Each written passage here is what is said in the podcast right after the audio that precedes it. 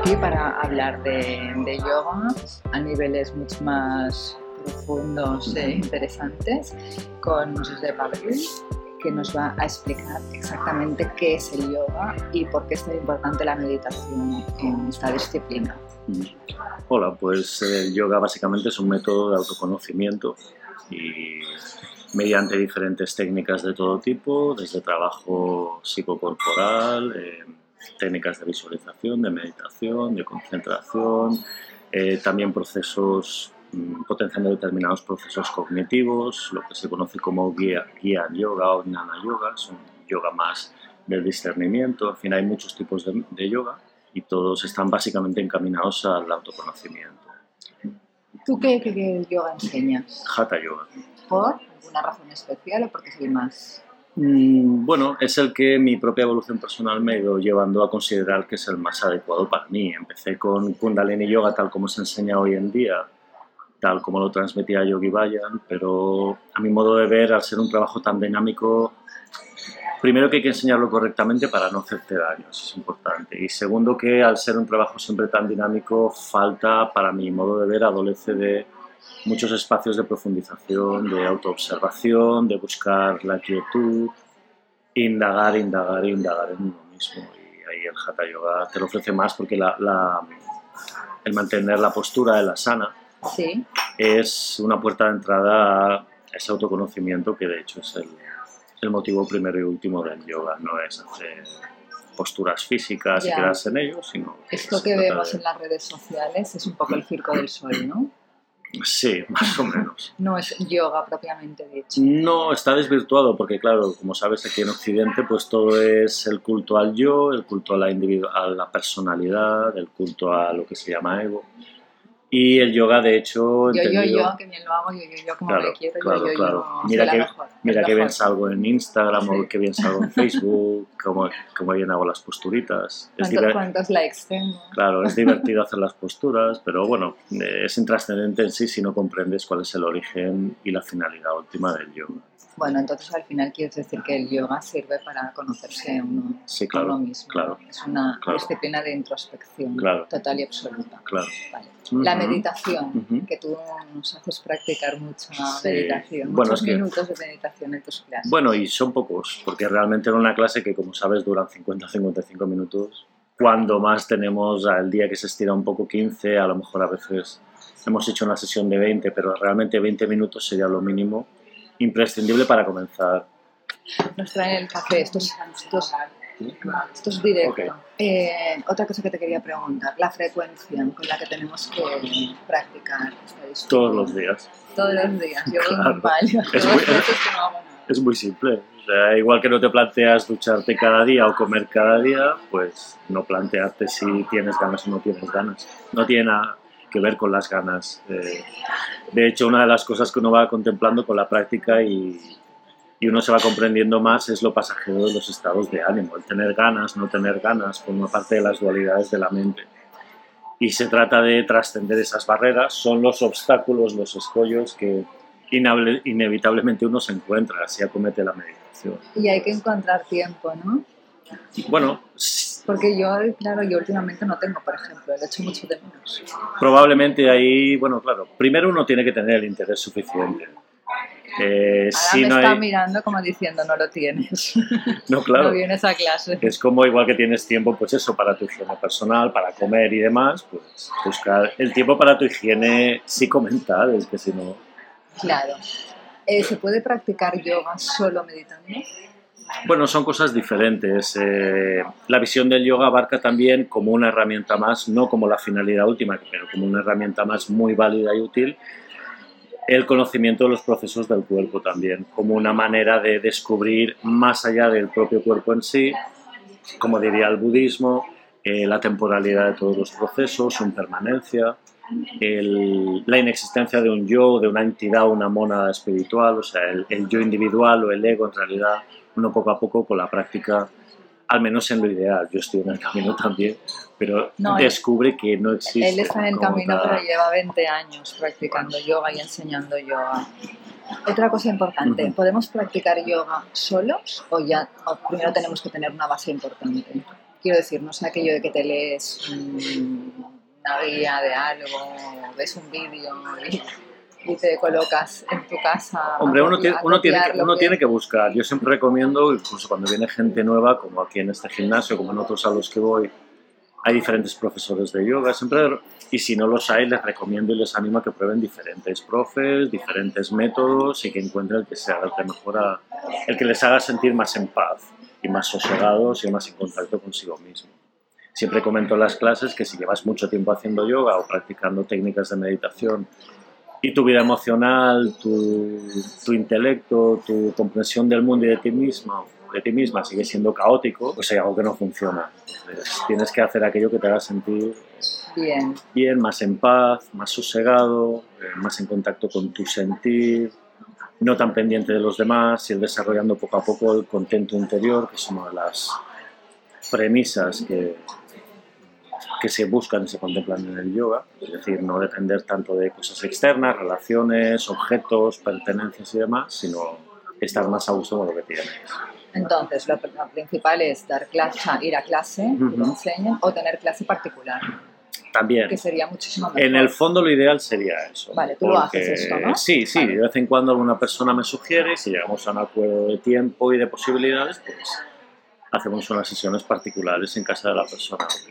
De hecho, eso me lo comentó un antiguo cuñado que tuve hace 25 años, que era profesor de yoga integral y kinesiólogo. Ya no ejercía de profesor de yoga, pero él me decía, lo ideal es profesor-alumno porque cada persona tiene necesidades diferentes. Claro, porque aparte cuando somos muchos en una clase, al final tampoco podéis estar todo el rato colocando a la, persona, explicándole exactamente.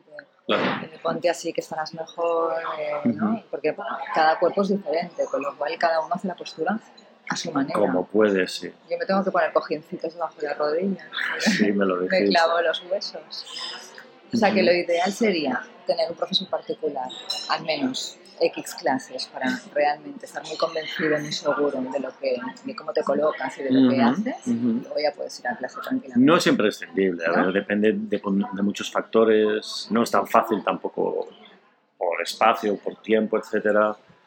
Sí es esencial buscar, aunque sean clases en grupo, que es lo más habitual, evidentemente, buscar un profesor que te ofrezca las mínimas garantías. O sea, siempre inquirir, cuestionar, interrogar, preguntar al profesor, no creerte todo lo que te dice a ciegas, porque es muy fácil leerse un libro, mirar un poco internet y, y, luego decir que tú sabes mucho. No, por eso, pero tampoco, tampoco necesitas mucho espacio en casa para hacer una clase de yoga.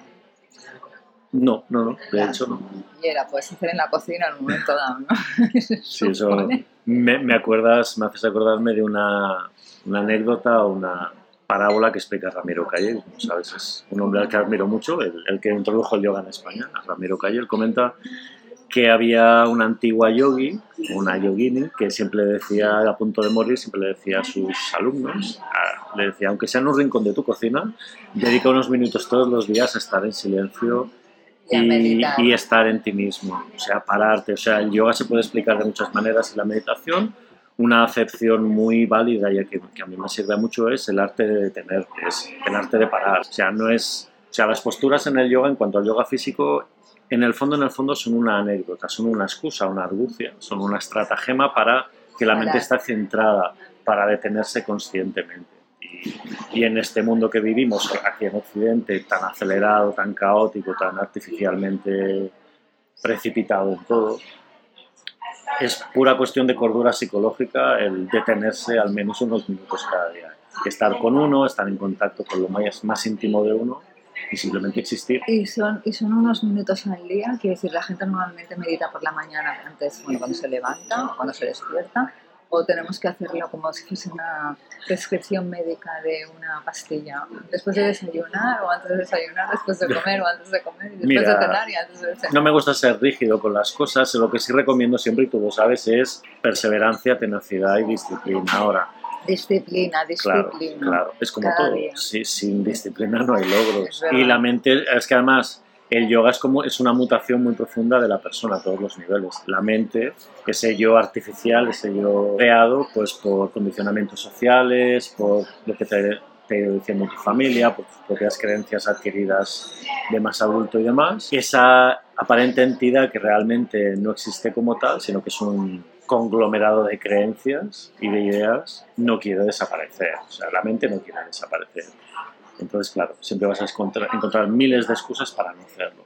Pero, bueno, uno tiene que tener la firme determinación y el firme propósito. No, porque además, además luego te encuentras mucho mejor. Es verdad. Claro, pero hay que tener en cuenta que es necesario, como decía San Juan de la Cruz, pasar múltiples noches oscuras del alma. Es decir, en el camino del autoconocimiento todos guardamos, como tú sabes, muchos eh, traumas que no queremos ver, muchas rabias no expresadas, tristezas no lloradas, no validadas, sino reprimidas ahí en el, subterráneo del subconsciente y claro, eso aflora. El yoga es un proceso de ir quitando capas y capas y capas, como se dice en ese ejemplo clásico de quitarle las capas a un Hasta llegar a la iluminación. Ese es el último, claro, la última meta y, y, principal motivo de la práctica seria y rigurosa del yoga. Pero bueno, eso ya es algo de lo que no se puede hablar. Es como aquel maestro que decía que cada vez que quería escribir algo sobre el amor o sobre la conciencia se le rompía la punta del lápiz. Es decir, hay cosas en las cuales las palabras se quedan cortas, no puedes hablar de ello. De, emociones. No, no, no, no, de, la realidad última del ser. Hay cosas que trascienden las palabras, porque van más allá de la mente. O sea, hay cosas que el pensamiento, que la mente ordinaria no puede acceder a, no puede acceder a ello. Va más allá de la mente ordinaria. Con el, pensamiento se queda muy limitado. Oye, y explícanos un poco tu trayectoria. Pues, como te comentaba, yo empecé durante varios años haciendo Kundalini Yoga, según Yogi Bayan lo transmitía, y pues empecé en el año 96 más o menos con mi práctica, en el 97, 98 empecé con la, con la formación de profesor, y en el 99 empecé a dar clases hasta el día de hoy. ¿20 años? Sí, más o menos. Y he ido como tanteando diferentes cosas, he probado a veces la meditación zen, he probado y ahora estoy muy enraizado en la meditación budista, la, la técnica de la meditación vipassana. Y poco a poco, de unos años para aquí, 6, 7 años tal vez para aquí, 8, me he ido decantando más por la práctica del Hatha Yoga más clásico, es decir, detener temas, parar temas, no estar todo el tiempo moviendo. A ese respecto también Ramiro Calle hizo una cosa muy interesante que suscribo totalmente, o sea, incluso en el ámbito, abre comillas, espiritual o de autoconocimiento, se promueve el movimiento desenfrenado. Abundan las prácticas de yoga que te dicen que te estés moviendo todo el tiempo, meditaciones dinámicas y demás, pero que en el fondo, en cierta parte, lo que buscan es no te pares, sigue haciendo cosas. Es decir, porque lo que nos da terror y pavor es parar y observar lo que hay, observar lo que es. Pero la meditación es simplemente permanecer con lo que es, como decía Krishnamurti mira, permanece con lo que es. Pero que, o sea, quieres decir que nos da, nos da miedo parar y, observar, mm. porque entonces te estás enfrentando a ti mismo. Claro, estás viendo todo lo que hay que no te gusta ver. Claro. Y cuando no paras, pues no piensas. Claro, pero eso te lleva a vivir una vida más maquinal, más automática, más robotizada. Pero es que es el gran mal de, de nuestra época, que la gente no piensa. No piensa y no profundiza. Bueno, uno, sí, no, sé, uno tiene que tomar las riendas por sí mismo y pero en general la gente no piensa y no profundiza. Y además, fíjate, cuando uno habla de la gente, está haciendo una proyección propia en los demás. Porque obviamente. Mi, proyección. Claro, claro, tu proyección, como yo hago que las la gente no piensa y no profundiza. Claro, claro, uno tiene que cuestionarse. Y yo, yo pienso lo suficiente, yo indago, yo investigo lo suficiente, yo miro lo suficiente, te lo digo a ti como me lo digo a mí.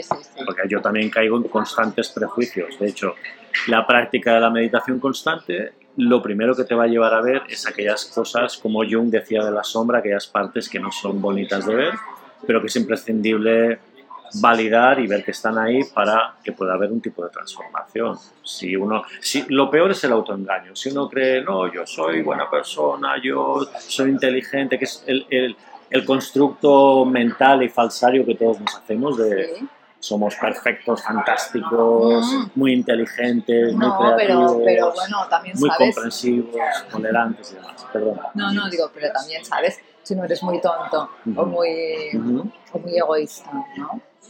Quiero decir, por mucho que, o sea, lo sabes tú, pero a lo mejor también porque te lo dicen los demás uno se sorprende de lo poco que sabe de sí mismo cuando empieza en la, en la meditación y en el yoga. O sea, uno cree que se autoconoce y está engañado. Dicen que conocemos solo el 5% de las personas con las que vivimos. El 5% de las personas, no te entiendo. Ah, ah, de, de las cualidades de la persona que Dicen, refieres. dicen, hay una estadística que dice que el 95% de la persona que a lo mejor tenemos al lado y con la que dormimos cada día no lo Claro, conocemos. claro, pero es que conocemos el 5%. Claro, pero es que conocer el 95 o el tanto por ciento restante que- al que se puede acceder comienza por conocer el de uno mismo. Bien. Porque obviamente si te conoces más a ti mismo, conoces más al otro y viceversa. Pero es muy poco, ¿eh? 5%. 5, 10, yo el tema de las estadísticas no, no Oye. sé, pero Cuéntanos alguna anécdota al respecto de que de alguna clase o de alguna Bueno. algún retiro, porque tú haces retiros, que ahora hablaremos de eso. una anécdota divertida, un poco tonta si quieres, que aún me, me- me despierta ternura y risa cuando pienso en ella, en las primeras clases que daba, eh, hace muchos años, tenía costumbre de poner incienso, no era aquí, era en otro gimnasio. Y poner incienso y una persona, una chica que empezó hacía poquito las clases, me preguntó que por, que por qué ponía incienso. Y entonces yo le dije, bueno, es que a veces las personas al quitarse los calcetines le huelen mucho los pies, es para aromatizar, para quitar. La pobre chica me, me miró aterrorizada, como, así, no sé qué tal, miró así todo preocupadísima a sus pies, a ver si es que olía mal. Bueno, una pequeña Es muy bueno. tontería, pero bueno, y de vez en cuando me acuerdo de eso y todavía me, me hace sonreír. ¿Y por qué ya no pones incienso? No, bueno, en este gimnasio en concreto, porque no, no lo permiten, como no es una escuela de yoga, sino un gimnasio de salas polivalentes, lógicamente, luego puede haber personas a las Claro. que les moleste el olor, etcétera. Entonces, por respeto, pues bueno. Pero no normalmente se se pone. en las clases de yoga. No es imprescindible, mira, hay pocas cosas imprescindibles en el yoga. Bueno, lo yo- más esencial es la intención de mirar hacia uno mismo. Eso es lo esencial. Bueno, y luego, Luego y ya- que lo hablaba con una, con una chica que también, muy jovencita, que también hicimos un podcast y Ujú. le entrevistamos. Ujú. Ir muy limpito a clase, ¿eh? Ah, bueno. Porque claro, te quitas los zapatos, Por consideración a los demás, para no tener que poner una caja entera de incienso, pues claro. ¿no?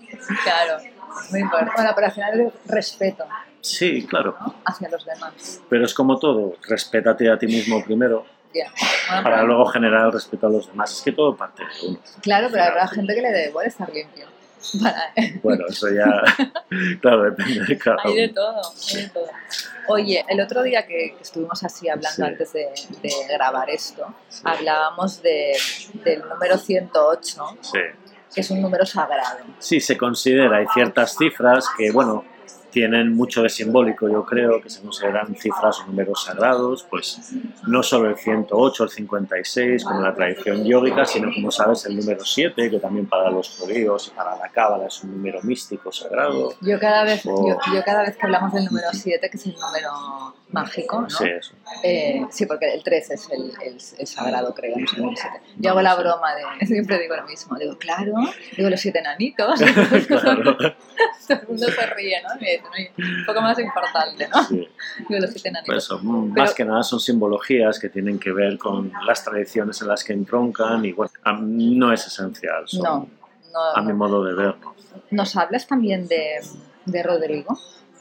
Rodrigo. ¿Quién? Joaquín Rodrigo, el de la Joaquín música. Rodrigo. No, de, ¿Qué Rodrigo? has dicho antes, que, al que sigues mucho. Ah, Ramiro. Ah, Ramiro, Ramiro. Rodrigo, yo pensaba en el de concierto de Arajueta. Esto lo vamos a dejar, Joaquín lo vamos Rodrigo. a dejar tal cual, que es muy divertido. Ramiro dirán, Calle. Esta no tiene ni idea de lo que pregunta. Se tenía que estudiar Calle. un poco las chuletas antes de la charla. Ramiro Calle, bueno, es el profesor, es el, el que introdu- el que, una de las personas que introdujeron el yoga en España en finales de los 60, principios de los años 70, pues ahora ya cerca de 50 años. Y bueno, es un hombre al que yo admiro porque desprende una gran sabiduría, un verbo, un vocabulario exquisito y extraordinariamente rico y prolijo, muy abundante. Como tú, Y que lo tienes. sí, es que además a veces piensas, y teniendo conversaciones no de yoga, sino de otros ámbitos, con un amigo refinado, muy culto y educado, todo un caballero a la antigua usanza que, que conservo en León, de los años que vivíamos en León con mis, con mis parejas. Eh, comentábamos, bueno, es que siendo la lengua castellana tan rica y tan extraordinariamente abundante, ¿cómo nos constreñimos a 800 o a 1000 vocablos apenas cuando tiene miles y miles de, De de términos, ¿no? Y bueno, es una manera más de enriquecer la propia vida. ¿no? ¿Y él qué es lo que más te, Me inspira. te inspira, te choca, te ha interesado? Algo que, que digas, bueno, esto es como una verdad absoluta, ¿no? De- Bueno, a mí me encanta que sea... Ramiro, que no Rodrigo. Ramiro. A mí me encanta sobre todo su conciencia de el tesón, la tenacidad y la, la imperiosa necesidad de la disciplina. Sobre todo eso, a mí me inspira. Tenemos que leerlo, porque nos servirá Sí. para otras cosas. Sí, sí. Bueno, él- creo que tiene escritos más de 200 libros, es un escrito abundante y muy productivo y tiene multitud, centenares de charlas, conferencias dadas que puedes, a las que puedes acceder libremente en YouTube. Tú pones Ramiro Calle en YouTube y bueno, te salen ahí, no acabas de ver Pero, posibilidades pues, de luego, luego vídeos. pondremos enlaces, porque esto Sí. lo pondremos como podcast y lo pondremos Sí. como artículo y entonces añadiremos Sí, enlaces para que con tu currículum, tu Sí. teléfono, tu todo, para que la gente te pueda contactar y lo pondremos. Para mí es un pozo de sabiduría ese hombre, la verdad, lo admiro y lo, y lo sigo regularmente porque me inspira. Y bueno, lo tendremos que seguir nosotros también. ¿Qué te iba a decir? ¿Hemos de respetar de algún tipo de descanso o, s- o tenemos que funcionar en base a las necesidades de, de nuestro cuerpo y de, nuestra, y de nuestra mente? Quiero decir, si de repente estamos en un momento que no, no, por mucha disciplina que tengamos o que queramos tener, no nos sentimos con las ganas suficientes o con la energía suficiente para ir a practicar yoga, no, me se ríe porque dice, esto es imposible, no, no- Mira, no yo- puede ser. Es que me río también de otra cosa que dice el citado Ramiro Calle que me inspira, porque como yo, como todos, tenemos muchos días en los que diríamos, mira, no tengo ganas de hacer nada. Y él dice textualmente en una de sus charlas, y también me adhiero totalmente a lo que dice, que respecto a la meditación, pero se puede ampliar, por supuesto, a la práctica del yoga o cualquier disciplina de autoconocimiento, que puede ser medita- meditación zen, o los diferentes tipos de, de meditación budista, Theravada o la meditación eh, budista zen o lo que sea. Él dice, unos días porque estás muy alegre y eufórico y dices, hoy para qué voy a meditar si ya estoy contento y mira qué día tan bonito. Otro día porque estás súper deprimido y piensas, wow, es que hoy no me apetece ni salir de la cama. Entonces, unos días por otros no haces meditación. Entonces, uno tiene que tener cierta capacidad de sobreponerse a los estados de ánimo y hacer sí o sí la práctica. Pero no la puedes cambiar por otra cosa que te haga sentir bien. Por Es- ejemplo, hoy no medito, pero me voy a caminar pues una hora por el bosque. Que en el Ya. fondo también estás meditando, porque estás tú Ya. contigo mismo caminando solo. Mira, te hablaré de mi práctica personal, de mi experiencia, mejor dicho, personal, que al final es lo que mejor sé.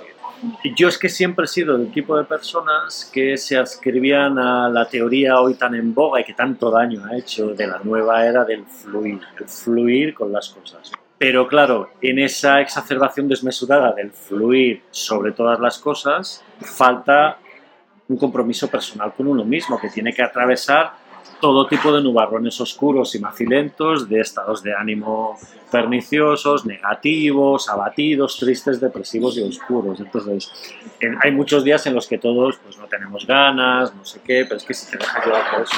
Como te decía, remitiéndome a mi única y propia experiencia personal, yo siempre fui de las personas que, bueno, yo fluyo y si no me apetece hacerlo, pues no lo hago. Te, hago- te hablo de unos cuantos años atrás.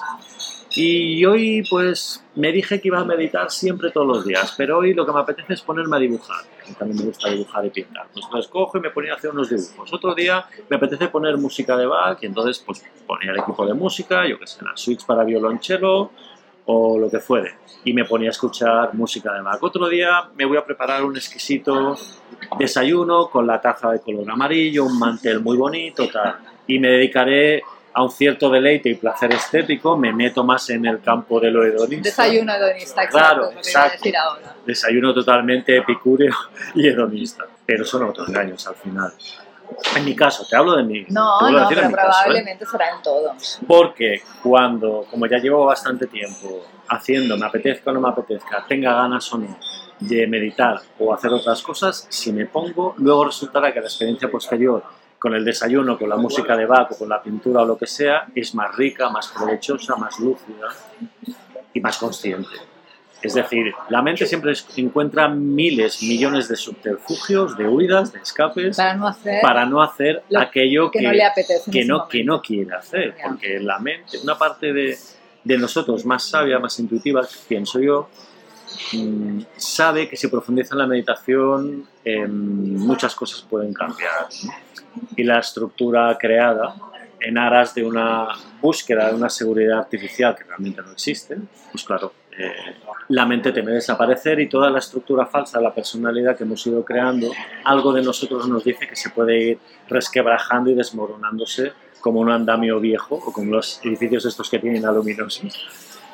Desmoronarse y caerse a pedazos y día a día. Entonces, claro, uno, uno quiere mantenerse anclado en su Claro. pétrea personalidad y no Pero- modificarse. Claro, pero tú dices, por ejemplo, esto del fluir, que en el fondo es una, un engañabobo. Sí, es una bobada de la nueva era, un recurso fácil. Vale, pero entonces estamos en lo de, en lo de, en lo de, en lo de siempre, lo que digo yo. O sea, al final no piensa igual una persona que otra. O sea, no Mm. tiene la capacidad de pensar una persona Claro. igual que otra. Entonces, Claro. has de tener un guía, has de tener un maestro. Porque esto es, por ejemplo, como los libros de autoayuda. ¿no? Mm, sí. Siempre digo lo mismo. Sí. Los libros de autoayuda hacen más mal que bien. Sí, Porque si tú no tienes la capacidad de autocrítica o de realmente profundizar y pensar. Tú te lees el libro de autoayuda y entonces ¿qué te dicen? No, porque tú te tienes que querer Sí, y no. porque tú eres Mirarte al espejo y decirte que eres muy guapo y muy tú, válido. Sí, al final sales allí diciendo yo, yo, yo, yo. Y, y en realidad no te ayuda para nada, al revés, te vuelves Ya. una déspota, entre comillas, o medio tirana de que a mí no me toques esos weebles. Porque yo, yo, yo me Sí, quiero, sí, yo, yo, yo. sí. Y en realidad no te están explicando esto, pues si tú no tienes la capacidad de pensar las cosas como las tienes que pensar, alguien te tendrá que enseñar a pensar. Claro, es que al final, pero es que hay gente que tiene más capacidad de raciocinio y de... Bueno, pero de- eso es como todo, todas las personas eh, Claro, pero- somos diferentes y cada una tiene las capacidades que Pero hay tiene. que tener maestros y guías. Y la gente tiene que tener la humildad suficiente para entender que según qué cosas solo a lo mejor no puede hacerlas. Es que ¿no? al final es, es tan misterioso, volviendo a, a Ramiro Calle, él siempre comenta que en, en sus charlas, bueno, de vez en cuando, que a uno de los maestros a los que fue a visitar esos innumerables viajes a la India, le, pre- bueno, le preguntó por qué unas personas, mm, a unas personas se les despierta el anhelo de la búsqueda de su ser más profundo, de comprensión de las cuestiones que tal vez a todos en mayor o menor medida en algún momento nos han inquietado. Porque unos son muy profundos y los otros son más superficiales. Claro, porque a uno se les despierta el anhelo de la búsqueda espiritual, a- dicho espiritual entre comillas, y a otras personas no en toda su vida. Y ese maestro, esa persona, le dijo, eso es un misterio, querido amigo, pero al que se le despierte, vaya vida miserable que le espera. Es decir, porque empiezas a enfrentarte a tus miserias, Ya. a tus zonas oscuras, entre comillas lo de oscuro, a tus zonas no validadas, a las partes no gratas de reconocer o, o que generan dolor. Claro, vas a ver sí o sí si decides mirarte. Como aquella frase que no sé de quién era que decía, si quieres ser feliz, no pienses. Yo no... no Había una frase que sí. circulaba hace muchos años. Sí, pero para mí es una bobada. Yo realmente pienso lo contrario. Si Ya, quieres ser feliz también. tienes que conocerte. no, Claro, pero, Vivirás engañado. ya, pero a la gente le gusta Pero- vivir, vivir, vivir eh, engañado a mucha gente. A ver, la- el yoga debería dejarnos una sensación placentera de relajación mental y bienestar físico, que se obtiene solo aprendiendo a respetar los momentos de descanso del cuerpo. Esto es un poco lo que te quería preguntar antes. No siempre te va a dejar el yoga. Como decíamos que es un proceso de despelleje, por decirlo así un poco crudamente, de la persona, de las diferentes capas de la personalidad, pues a veces no. A veces si tú, de hecho, a veces no es agradable y tampoco la práctica de la meditación. O sea, muchas veces la meditación es tormentosa. Eh, te enfrentas con tus demonios, por decirlo así, internos, con tus voces autocríticas, con tu feroz juez que todos tenemos y que nos despelleja diciendo que no somos válidos, que no merecemos amor, que no merecemos nada, que somos una basura. Esto es la mente. Claro, claro. Entonces, claro, pero es imprescindible reconocer que eso está ahí. O sea, la meditación y el yoga no es una especie de placebo o de narcótico que uno se toma una píldora y está siempre happy, feliz y demás. No. Empiezas a estar más en conexión, a remover, exactamente. Empiezas a estar más en conexión con lo que sientes, con lo que no querías pensar que de repente aparece ahí a la luz, con, empiezas a ver las situaciones de manera distinta y no siempre gratas ni agradables, sino. A largo plazo, sí, evidentemente la práctica constante del yoga y la meditación te va a ir poco a poco llevando a experimentarte más en contacto con una especie de sensación de silencio interno que se, tra- se traduce como mi sensación particular personal es como si esté donde esté, ¿Sí? una especie de halo de silencio a mi alrededor me, me envolviese, me recubriese. A veces lo puedo experimentar. Pero no es ni con mucho em, permanente. Es decir, uno va pasando todo tipo de torrentes y emociones y... Pero bueno, poco a poco uno va estando más estable psicológicamente, emocionalmente. La práctica constante de la meditación y el yoga desarrolla más todas las capacidades de la mente, la creatividad, se potencia en grado sumo la sensibilidad, la capacidad de empatizar, la percepción, esa captación del silencio interno que decíamos, percibes más el sufrimiento de los demás, por supuesto, te haces más sensible, estás más a flor de piel, entonces captas todo más. Esta sociedad, tú sabes, estamos todos muy insensibilizados y, y atontados y adormecidos. Eh, poniéndonos siempre la zanahoria delante de la nariz, la zanahoria del consumo. Yo, yo creo que estamos todos muy insensibilizados y que, y que somos muy poco empáticos. Mm. Eh, ¿Has visto el Joker, la película? No. Ayer tuve un debate, porque a mí me ha encantado la película. ¿Y qué tal? ¿De qué va? No, va, sé, no sé va, va del, personaje de Joker. Que era de Batman. De Batman, el malo. Sí. ¿no? Antes de ser Joker y por ah. qué se convierte en Joker, ah, ¿no? Ajá. Entonces, eh, está muy bien la película porque aparte no es una película que no tiene efectos especiales, violencia poca, que mm. creo que era mucho más terrorista el Joker de Heath Ledger que, que este. Ah super, él hace un papelón súper elegante y todo, pero bueno, volviendo a lo que nos interesa. yo salí de, de, esta película pensando hasta qué punto la sociedad es la que convierte a determinados individuos en personas malas. Estamos hablando ya del extremo, porque esto es una película y es, un cómic, ¿no? El Joker. Porque el Joker en realidad es un enfermo, un enfermo mental. es un chico que es un enfermo mental, la madre ya también está para allá y tal Entonces, mi razonamiento era, todos los inadaptados que tenemos en, la sociedad que hay, porque hay gente que por desgracia pues es inadaptada porque tiene carencias mentales o porque tiene minusvalías o porque tiene... Si la sociedad fuera diferente a lo que es, estas personas probablemente vivirían pues más felices, más tranquilas y estarían integradas. Pero como tenemos una sociedad de mierda, con perdón de la expresión, en público, eh, que los utiliza para hacerles bullying, que los maltrata, que, que, se ríe de ellos, que los deja de lado, que no los integra. Pero no sé, dices, bueno, pues este pobrecito pues llega hasta donde llega. Pues oye, ven a mi casa a cortarme las flores cada mañana y te doy una taza de chocolate, ¿sabes? O sea, un poco de generosidad y de, y de, y de humanidad, ¿no?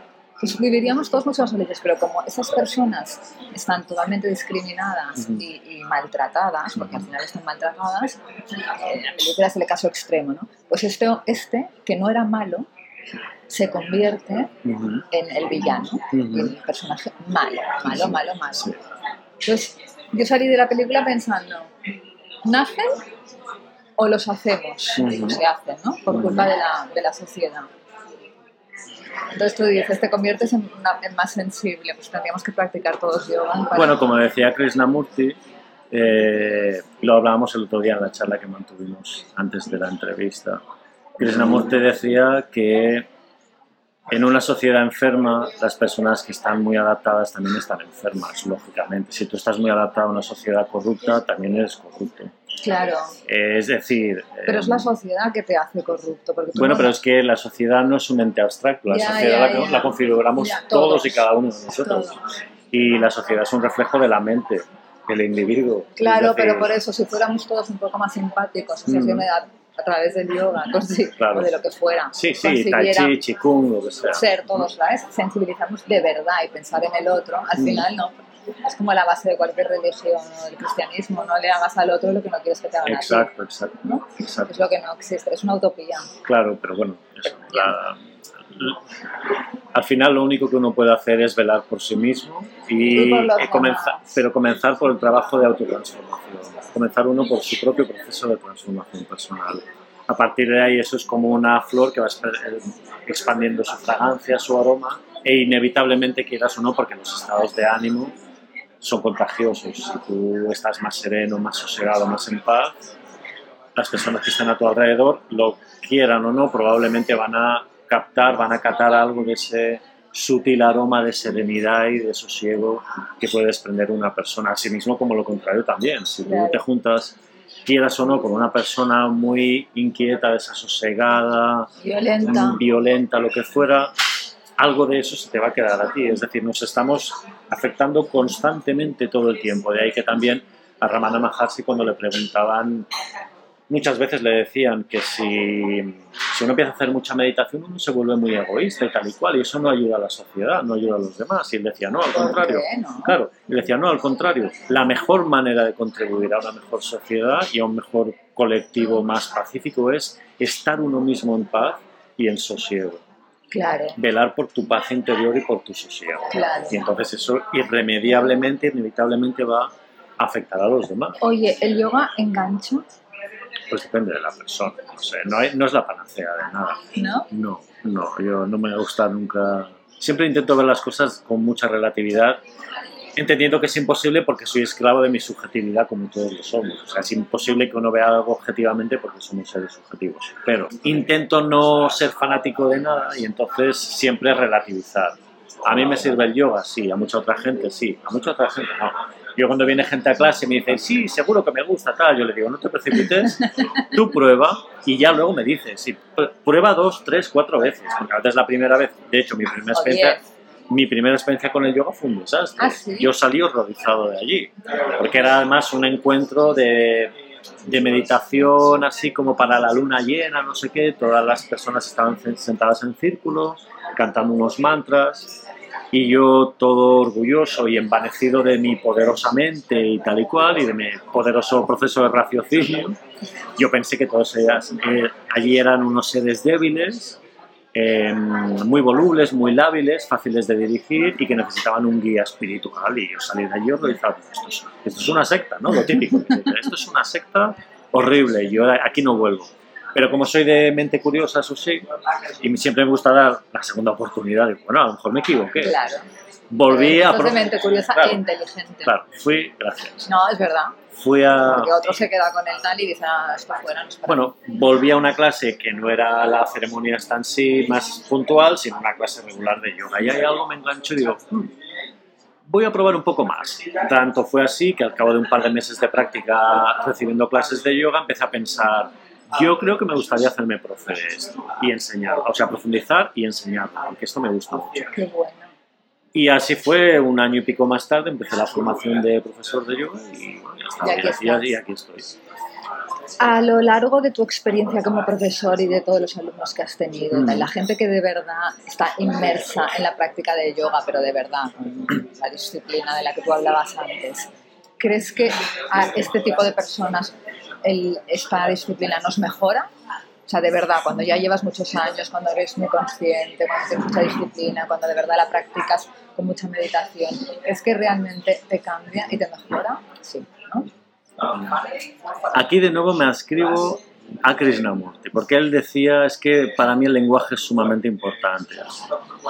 Cuando tú hablas de mejorarte, partes del supuesto que eres mejorable, es decir, que, que algo de, ti, que ¿no? algo de ti no es válido. Ah. O sea, hay como un rechazo a lo que tú eres. Vale. No sé, eso- el lenguaje es muy resbaladizo y es muy No, pero delicado. es que te vuelves mejor, no que no eres válido. Digamos, Sí, eres- además hoy en día hay una, en boga una expresión que a mí me pone los pelos de punta, me parece un poco repugnante o abyecta, que es como el ser tu mejor versión, porque es como que tú vives normalmente siendo un individuo no demasiado válido y tienes que llegar a... El llegar a ser, que muchas veces es el problema. O sea, primero hay que validar lo que uno es. Sí, Digamos que es permitir que afloren las potencialidades que todos tenemos.